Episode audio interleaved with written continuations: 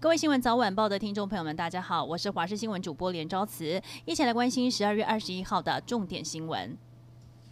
今天是冬至，因为东北季风的影响，外加水汽充足，玉山也降下了今年入冬的第一场雪。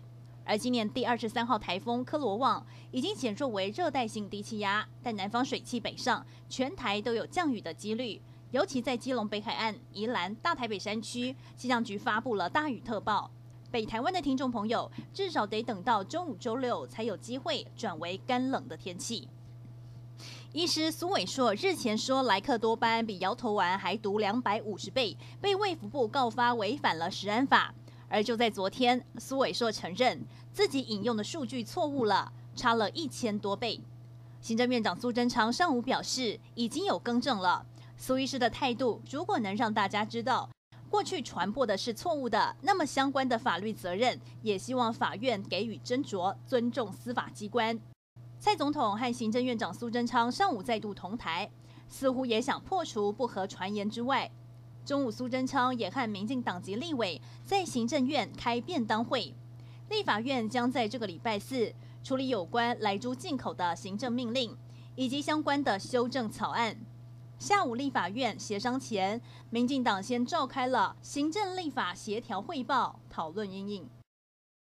中国的山东号航空母舰和所属护卫兵力编队昨天经过台湾海峡，是山东舰服役以来的第二次。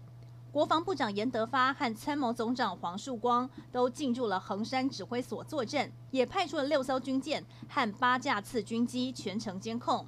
也研判山东舰是南下训练，情况单纯。不过，中国另一艘航空母舰辽宁号会不会也将经过台海？国防部表示，目前辽宁号还没有南下征候，但国军会持续的关注动态。上个礼拜发生首起机上群聚感染的事件，让机师和空服员的防疫措施议题再度浮上台面。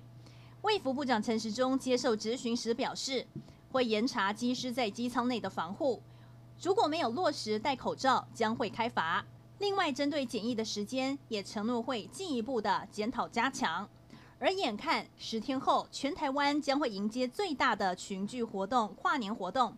指挥中心表示，会拟定跨年的防疫指南，让大家有个依据。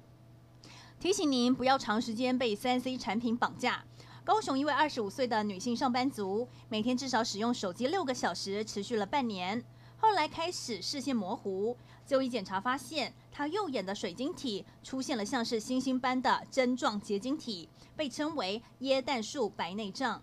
因为长时间近距离使用三 C，暴露在蓝光下。产生了眼部病变，医师就提醒，使用手机每半个小时要休息十分钟，保持三十公分的距离；而使用电脑每四十分钟也要休息十分钟，保持六十公分的距离，更不要在关灯后划手机。